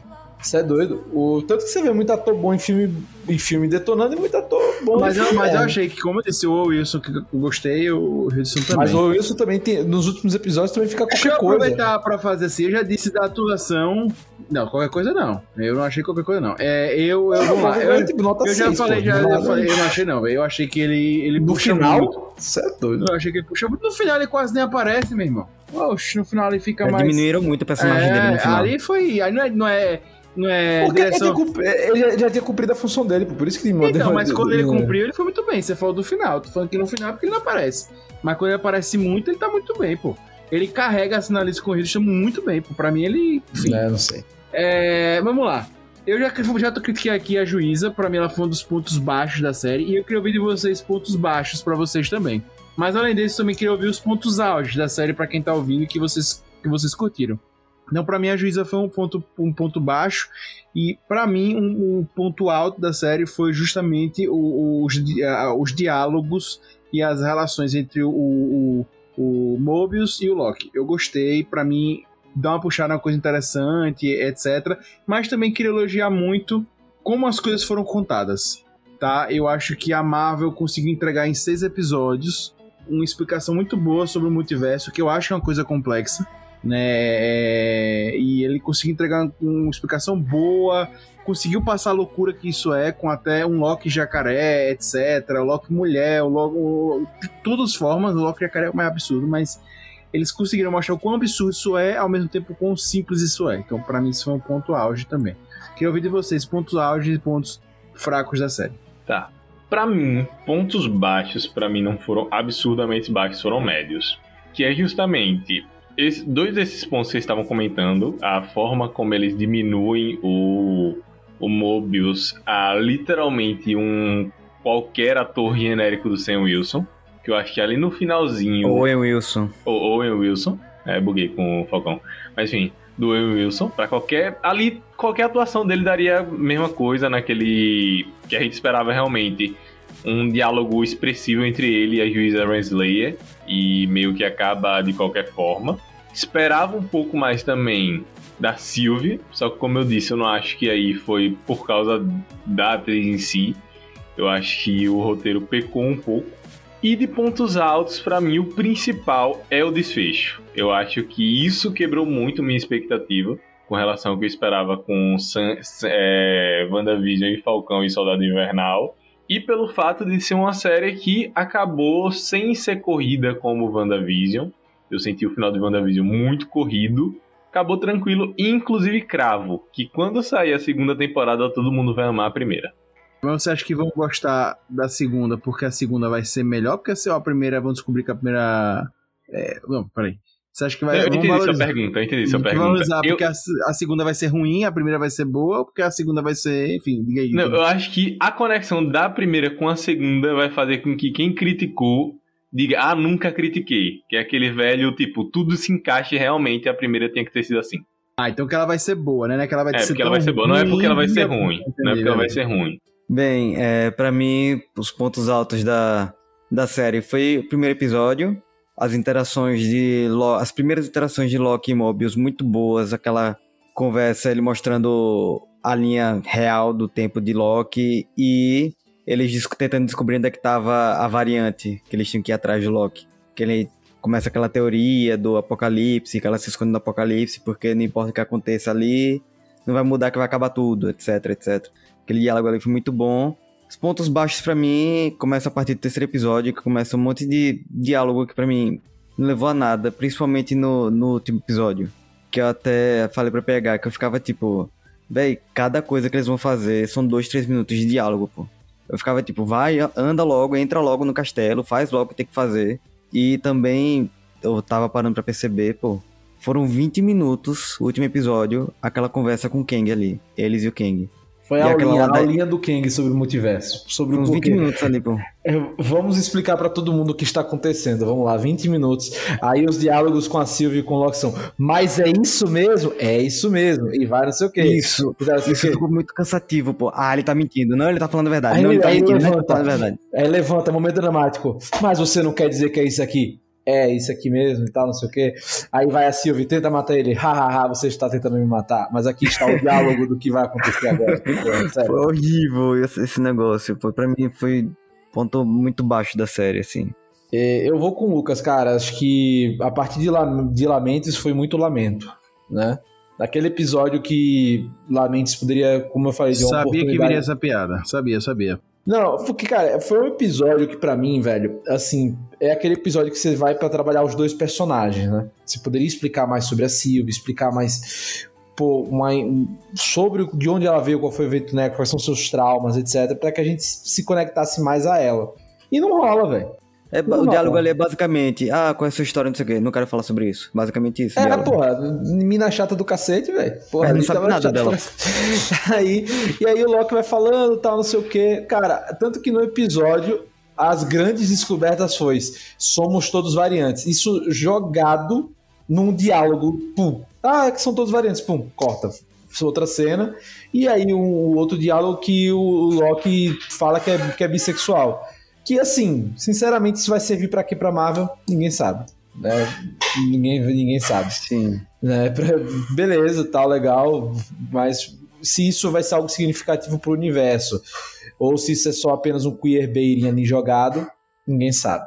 É como a própria Jessica Gilbert fala, né? Que orientação sexual, etc., de personagem não é recurso narrativo. Exato. Não, e, e nesse caso, né, né, né, não tem pra nada, pô. Tipo, Foi ali jogado tal, teve, te- teve um, um rebuliço, mas assim, só pra ter rebuliço e não, e não efetivar em nada, também não tem.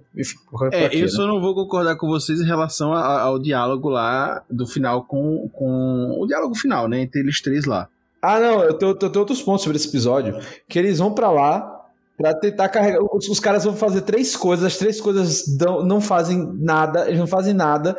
E, e, literalmente, eles saem da porra de Lamentes da maneira que eles chegaram. Ou seja, um episódio. Em dois minutos no outro episódio já tá resolvido, pô. Então, tipo, pra que cacete esse episódio existiu? Aí, aí, enfim. Então, mas só falar, eu acho que o, o, o tchan da série seria esse, esse essa conversa final. Porque eu acho que o debate pra a gente acredita ou não acredita, eu acho que isso é muito legal.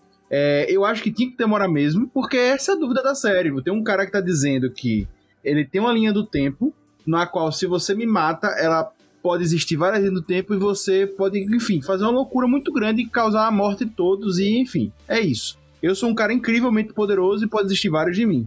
Cara, esse é um debate muito grande, filosófico, com dois mentirosos, com dois mentirosos. E eu sou o menos pior, né? Eu, te- eu sou muito poderoso e eu Pois sou é, o mas, menos pior. mas pode que ser que nem seja verdade, já começa a dúvida daí, talvez ele não seja o menos pior. Aí você tem dois mentirosos dialogando sobre a verdade. toda. Exato, e a TVA toda é uma mentira. Então, tipo, tudo pode continuar sendo uma mentira. Aquele estágio ali onde eles se encontram pode ser mais uma mentira, tá ligado? Eu não Exato. sei, não. E, E, e e é, o é a né? verdade, é, a- é- é discutindo a verdade sobre o mundo, sobre tudo, com dois mentirosos, são dois Locks. É muito complexo. Então, realmente, assim, agora eu acho que a Aí é cena que não tá foi a melhor. Aí é que eu acho que tá a diferença. A Sylvie não é mentirosa. Esse, esse que é o ponto. Ela não confia no Loki Loki, no Loki Hiddleston. E nisso eles são muito diferentes. E aí eu acho que aí vem um debate muito legal que aparece, que é o que, o que é que te faz vilão, né? São os motivos pelo que você faz ou é como você faz? E Ah, isso mas eu não acho ela verdadeira, não. Sempre que ela precisou da mentira pra se safar, ela usou. Então, então, aí que tá. Aí que eu acho que é o grande plot twist e a quebra. Que é o fato de que a Sylvie não é uma mentirosa no início. E aí entra a pergunta de Neto. O que é que faz o grande vilão? Eu acho que o grande vilão é quem faz as coisas pelo egoísmo, tendo consequências para o todo. E o grande herói é quem faz as coisas para o todo, tendo cons- consequências para si. Que é o grande plot final da série. Que a Sylvie, que é a bonzinha, é Exatamente. egoísta e trai o Loki, se torna a grande mentirosa. E o Loki é quem faz a bondade. Exato. Não, e o Loki é que é o cara que vai tentar. E é, é isso que eu acho que é legal, tipo, desse diálogo, né? Os, porque o que ela quer é algo justo, queira ou não, né? Ela quer liberar as linhas do tempo. Então, só que não é mais justo. Ela não quer mais fazer pela bondade. Ela quer fazer por ela. É, mais ou menos. Mas assim, mas você entendeu o que ela quer dizer? Ela, tipo, ela fez aquilo não só pra ela, mas também pra liberar as outras realidades. Agora, o do Loki, que entre aspas seria a questão, né? Ah, Antes dele, né? Seria a questão do trono, né? Só que ele não quer, ele, ele quer, ele quer se sacrificar por um objetivo que cara, nem pra ele faz sabe? Agora, continuaria, continuaria com, entre aspas, a tirania da TVA, entendeu? Então, só que aí aí a gente termina a série sem saber se realmente a TV. Que tá, a gente sabe que a TV é uma mentira. Só que até que ponto? Porque a gente não sabe quais vão ser as consequências agora de não existir realmente um. Quer dizer, agora a gente meio que sabe, mas a gente não, Não, sabe as agora consequências de não existir. Agora escaralhou. Escaralhou abre aspas, porque assim, a última Agora, se Tony Stark topar reduzir salário, ele volta. Se Tony Então, Stark reduzir Agora salário, a ele volta. última cena deixa claro que na verdade a gente tem. Então, a gente vai discutir isso em teoria. Mas enfim. E pra mim, eu acho que tipo, a Silvia cagou. Eu acho que ela sabia ali que tinha uma grande chance do cara tá, tá falando a verdade. E ela simplesmente queria satisfação própria. Ah, cara, eu não Porque eu sei. não acho sei ela que, sabia assim, tipo- Acho que era muita vingança. Um Não, então, vingança. era justamente, eu não acho que, tipo, era injustificado pelo que ela passou. Mas, ao mesmo tempo, eu acho que, tipo. É, vamos lá, que ela sabia o que ela tava fazendo. Tanto que ela, ela nem espera as consequências. Ela simplesmente senta no chão, após essa cena, arrependida.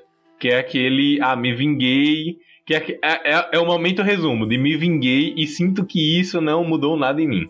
Não, é, isso é legal, porque, tipo assim, e isso tem um diálogo até no início, que é. No início, eu não Na lembro. porta.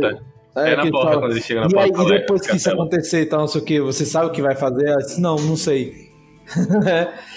que é, a gente vai descobrir, né? E, e, e, assim, novamente, poderia ser até um, um debate que poderia ter sido feito antes. Acho que, acho, que essa conversa deve surgir na segunda temporada, né? Deles dois sobre a questão da vingança, né? Que é também um, um ótimo debate que de você ser obcecado por um objetivo e quando você não sabe o que fazer depois, o vazio que fica, né?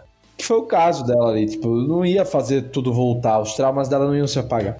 Mas assim, mas em geral, cara, depois disso fica um vai e não vai, aí tem a, a C35 lá que vai ajudar, né, depois no processo, enfim. É, eu acho que depois do episódio de Lamentes a coisa não é, não é da maneira que poderia ser. Porra, e a oportunidade ali dos Locks, depois já falando, acho que é uma das partes mais interessantes da série, né?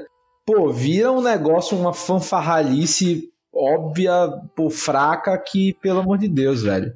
O único que acho que simpatizei mais foi o, o Loki clássico, né? O Loki com roupa clássica e o Crocodilo. Então, assim, eu vou. Eu vou falar do. Desse final mesmo, né? Que a gente tava comentando do vai não vai. Eu acho que é parte do argumento da série. Por exemplo, a gente vai fazer, a gente não vai. Por quê? é o meu livre-arbítrio, é a minha possibilidade, é o que eu quero fazer, é o que eu posso fazer, né? É o, volta ao argumento inicial do livre-arbítrio para permitir o multiverso. Mais uma vez, né? Chega ali, o cara diz o que está ou não escrito, né? E acabou. A partir dali, eles são livres para fazer exatamente o que eles quiserem. E aí é tipo, a gente retorna ao ponto zero da, da, da, da série. Além de que muita coisa ainda vai ser explicada, porque a gente tá acostumado com a série ter apenas uma temporada. E essa vai ter mais de Duas uma. ou mais. Isso, essa vai ter mais de uma. Então algumas coisas vão ser deixadas para depois, né? Por exemplo, para mim um ponto que o que para mim foi um ponto fraco que eu acho que vai ser utilizado em outra temporada vai ser a Ravonna Slayer. O final dela ficou totalmente em aberto. É um ponto fraco? É um ponto fraco. Foi uma coisa meia bomba? Foi uma coisa meia bomba. Porque ela fazia, acontecia e do nada ela simplesmente vou embora atrás do meu livre-arbítrio. Não entendi. Ficou assim, um ponto em aberto, né? O, o, o Mobius, do terceiro episódio pra frente, ele simplesmente some na série e, e fica muito apagado. E assim, aquele final lá do Loki, né? Do Loki que a gente tá aproveitando, vendo, né? O, o Loki variante, ele ele não está voltando para a TVA de, da qual ele saiu. Aquela não é a TVA da qual ele saiu. Acho que isso é um ponto muito, muito, muito bom da série. Ou seja, o Loki que a gente viu sair do nosso universo não está mais no nosso universo. Eu acho que isso é um ponto alto no da série. Assim. E o final. E mais ainda, Cássio, a gente nem sabe se nosso universo existe ainda. Sim, exatamente. Né? Então eu acho que é um ponto. O, terceiro, o último episódio para mim é um ponto muito bom, apesar de, de, de ter assim a falha da, da juíza, porém o que deixa coisas para aberto, né? A gente não estava acostumado, a gente estava acostumado a ver uma história tipo um filme grande e essa é a primeira realmente série série da Marvel, né? A gente estava vendo um filme cortado em pedaços.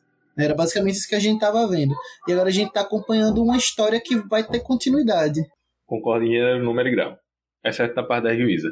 Isso eu tenho que explicar mais pra frente. Pois é. é e eu, eu até queria também destacar que eu gostei muito de ter a segunda temporada, porque eu tava esperando que tudo isso aí ia ser só historinha fechada, que às vezes fica aparecendo também enrolação, né? Eles ficam fazendo isso pra, pra, pra dar enrolação. É, dos Locks, eu gostei daquele Loki mais velho também. Acho que ele traz uma outra visão também, do cara que usa mais a magia e tal. E acho que ele pode servir até para o crescimento do, do, do Loki na próxima temporada, né? Porque ele, ele ficou com essa coisa na cabeça.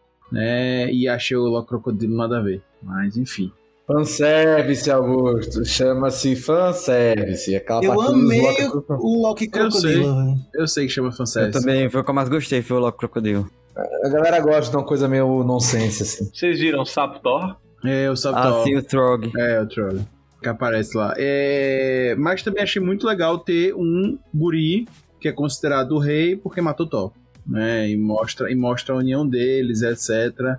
É, em relação a isso, né? Que todos queriam isso, né? Enfim, isso não muda. É, mas é isso. Queria falar mais sobre o Kang mesmo, né? O que, que vocês acharam da construção do personagem? A gente teve pouco sobre ele, foi mais no final mesmo. Né? A gente já comentou muito sobre a cena, mas eu queria falar sobre a construção do personagem. Né? A gente pode levar em consideração os três guardiões, que são citados, né? Até a gente descobrir que é ele, o mistério voltou ele. Como que você acha que foi construído até chegar na reta final? É, assim, eu gostei, vou, vou ser sincero, porque eu me senti num momento Deadpool. Que é você esperando algo incrível, etc. E por isso que pra mim, boa parte até dos erros da Marvel foram propositais. Você chega ali e o próprio personagem se vira pra você. Ah, isso não é o que você estava esperando, não é mesmo? Eu gostei, eu gostei, achei tipo legal, etc. Faz inclusive a gente duvidar, como já está ocorrendo nesse cast, quanto a se ele realmente vai ser um bom vilão futuro.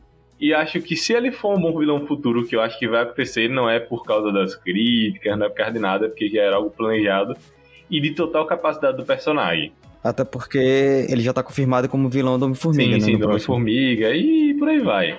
Lembrando que ele poderia aparecer Ele vai, até ser, mesmo ele como... vai ser vilão de uns cinco filmes aí. Pode, pode botar. Vai ter umas cinco versões do Kang aí. Hum, lembrando que É. ele poderia aparecer em Homem-Formiga até mesmo na cena pós-crédito.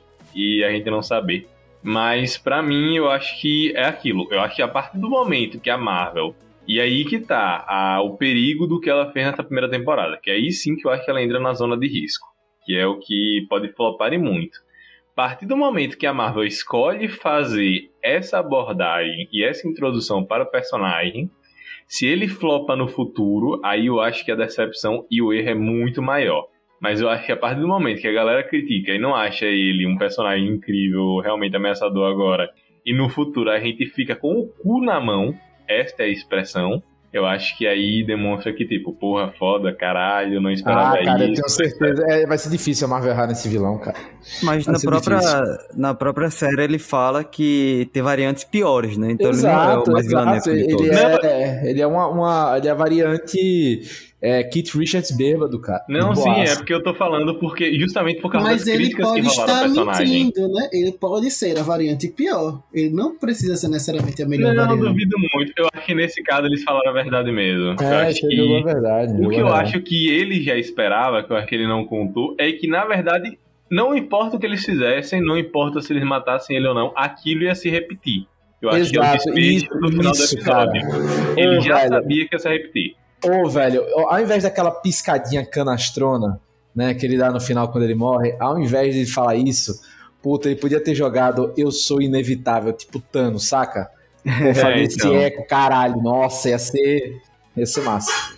Ele dá um até logo, né? A gente se vê daqui a É, pouco. é dar aquela assim. piscada Mas eu horrorosa. acho que é. Eu acho que é o estilo do personagem que a Marvel escolheu adotar, sabe? Eu acho que foi proposital. Então, eu, eu acho que não vai ser, não vai ser fanfarrão, cara. Eu acho que vai ser mais Não, não tô dizendo que o, a variante dele vai ser fanfarrão. Eu acho que esse específico eles Ah, não, quiseram sim, escaralhar. é. Foi, pro- foi escaralhado proposital. Concordo, isso eu concordo, isso eu concordo.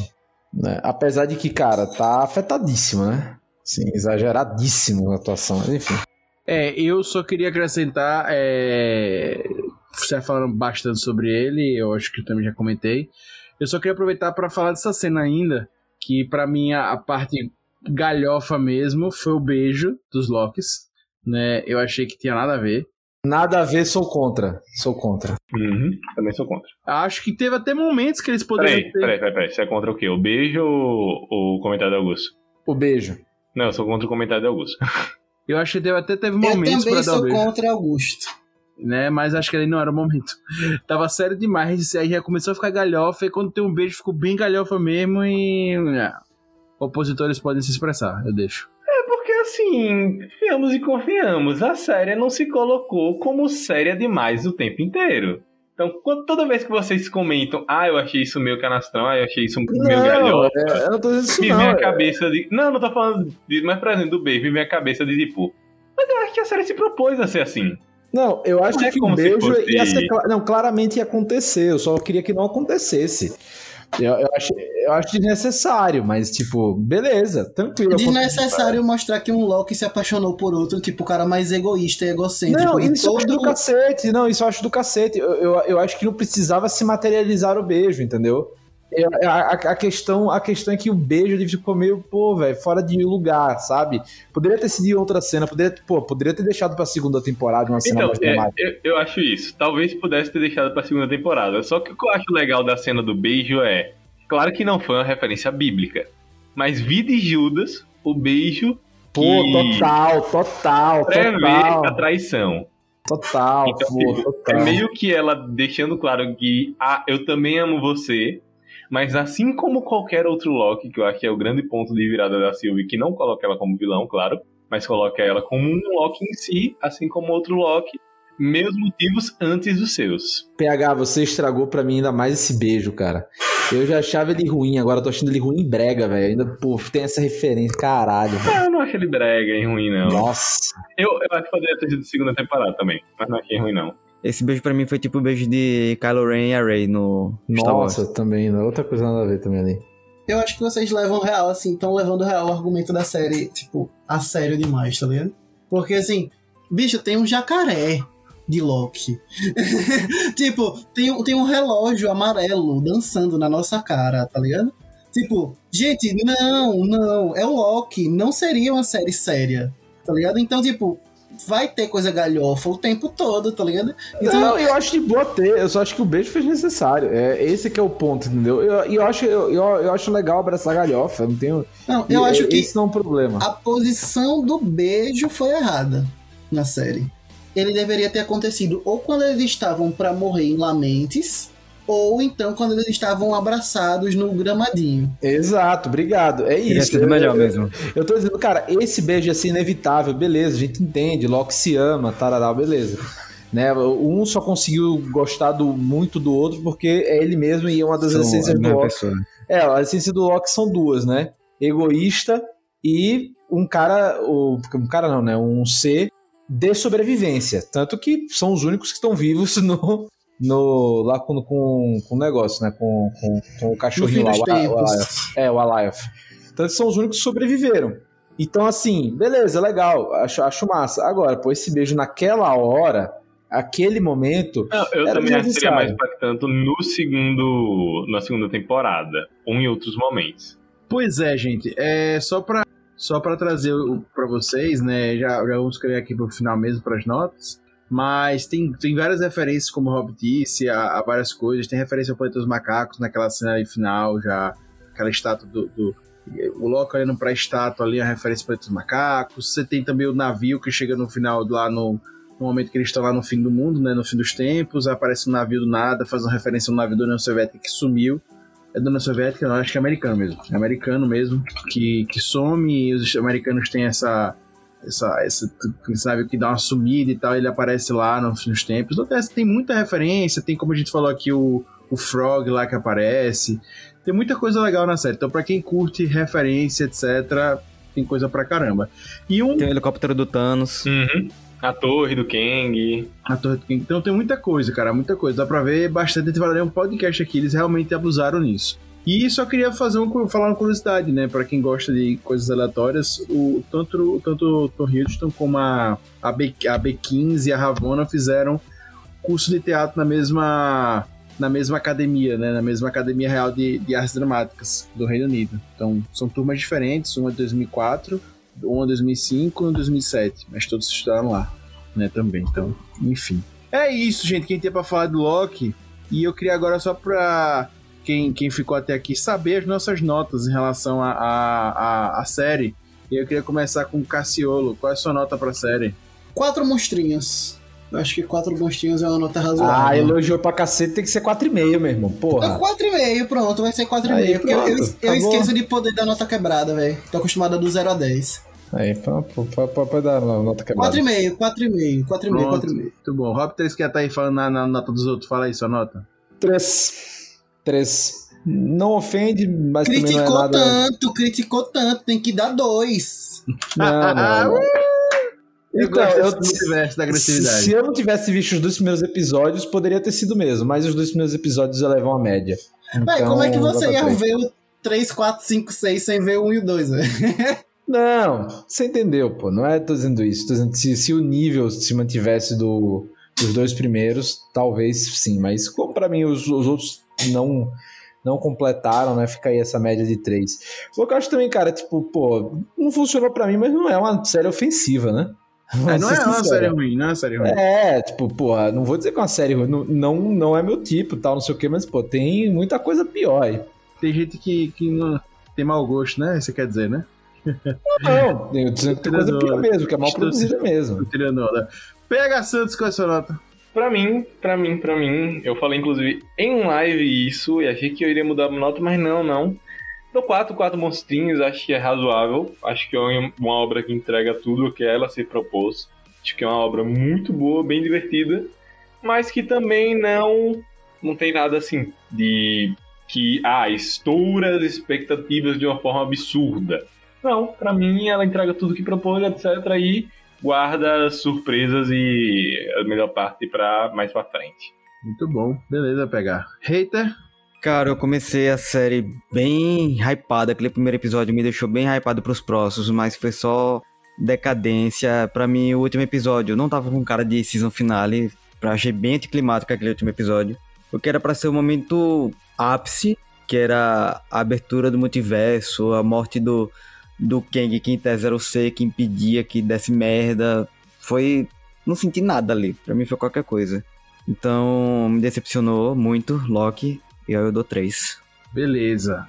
A minha nota não vai ser por decepção. Eu gostei muito da série. Eu vou de 3,5, certo? Não é por decepção. Eu gostei muito. É, não acho, oh meu Deus, é a série. É uma série bacana de assistir, legal.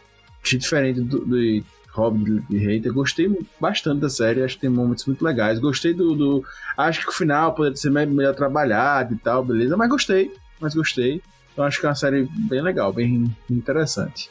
Queridos amigos, alguém quer fazer mais alguma consideração ou posso dar por encerrado e irmos para nossas indicações? Podemos ir para as indicações comigo. Pronto, fechado.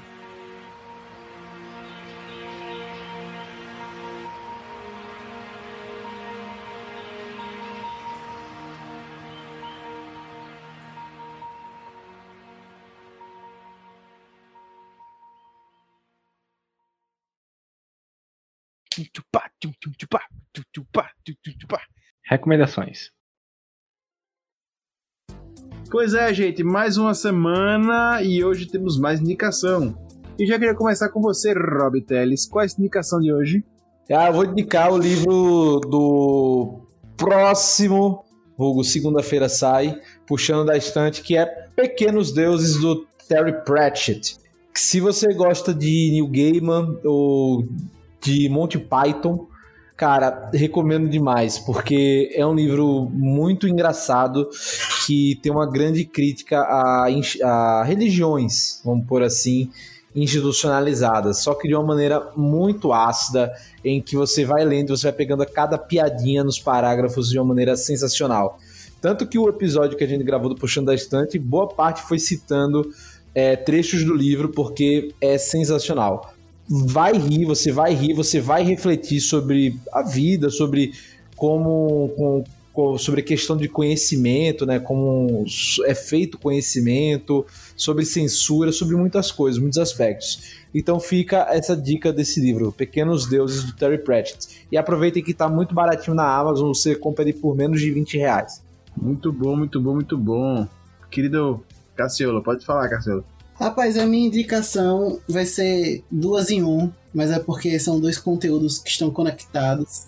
Mas assim, na verdade são os conteúdos do Emicida na, na Netflix. Tanto o documentário, né? É tudo para ontem, quanto o show amarelo. São conteúdos incríveis e que valem a pena assistir e refletir sobre. Boa. Que do PH Santos, sua indicação agora? Minha indicação vai ser uma animação, uma das animações que encerra o universo DC das animações, por assim dizer, que é a Liga da Justiça Sombria Guerra de Apocalipse, que, assim, é uma animação que está sendo muito esperada, flopou um pouco no Brasil devido a alguns problemas de dublagem, mas logo depois foi redublado e ficou, assim, fenomenal, fenomenal, fenomenal, fenomenal, e animação é incrível, inclusive uma das animações que demonstra o, o que a gente geralmente fala de anime. Ah, anime é pra criança. Assiste tal anime você vai ver o que é pra criança. E para mim, Guerra de Apocalipse é, leva muito pra esse sentido, porque se a gente tá acostumado, ah, os heróis vencem no final, Guerra de Apocalipse nos, nos tira um pouco dessa, desse costume. Pois é, eu vou, vou nas minhas indicações, gente, pra quem tá ouvindo agora, eu tô indo muito de games e vou continuando em games. Vou indicar um jogo chamado Bad North, Cara, como eu já joguei Bad North, que jogão, que jogo massa. Super recomendo para vocês. Em resumo, é um joguinho que você tem é um exércitozinho simples, com lance, espada, escudo, coisa bem simples. E os, os gráficos são bem simples, mas são muito legais. E você tem que ir conquistando ilhas. Aí as ilhas recebem tipo ondas de, de invasores e tem que defender essas ondas. E à medida que você vai passando pelas ilhas, você vai ampliando seu, seus exércitos. Cara, é muito legal o Bad já joguei bastante e super recomendo. Dá raiva porque né, tem situações muito loucas, mas é um jogo de estratégia bem interessante. Ele é simples, mas muito interessante. Então, gosto de jogo de estratégia, com o Bad North, que ele é legal. E ele já, já teve promoção na, na Epic, gratuito. Mas vira e mexe também, ele tem, tem promoção com preços bacanas. Quem gosta de jogo de estratégia pode conferir. É massa e roda no, em qualquer PC, porque ele é bem tranquilão. Querido Rei, sua indicação de hoje. Cara, tô sem nada interessante para indicar hoje. Vou ficar devendo aí aos nossos ouvintes. Fica pra próxima. Não, tá bom. Gente, muito obrigado para quem ouviu o episódio inteiro. A gente fica muito feliz, né? Estar falando com vocês. E claro, quer falar com a gente, procura a gente nas mídias sociais do Puxadinho Geek ou no contato puxadinhogeek.com, que é o nosso e-mail. Beleza? E aqui no episódio tem sempre o link dos perfis de Instagram e tal, de, de dos perfis de mídia social dos participantes. Fechou? Espero encontrar com vocês no próximo episódio, claro, próximo sábado. E fica aqui meu agradecimento ao nosso querido Rob Teles, o nosso Rob Palestrinha, ao Lucas Hater, o hater mais hater do Brasil, o hater mais querido do Brasil, ao nosso senhor dos multiversos do Puxadinho, Cassiolino Cassiolo Cássio, e também, é claro, você já sabe, todo podcast que se presta tem o seu Pega Santos. Aí eu agradeço ao nosso Pega Santos. E você já sabe, eu sou Augusto e agradeço a sua participação e já deixo aquele convite para o próximo episódio, porque você já sabe, puxa daqui, puxa de lá. O puxadinho também é seu. Valeu! Valeu, tchau, tchau!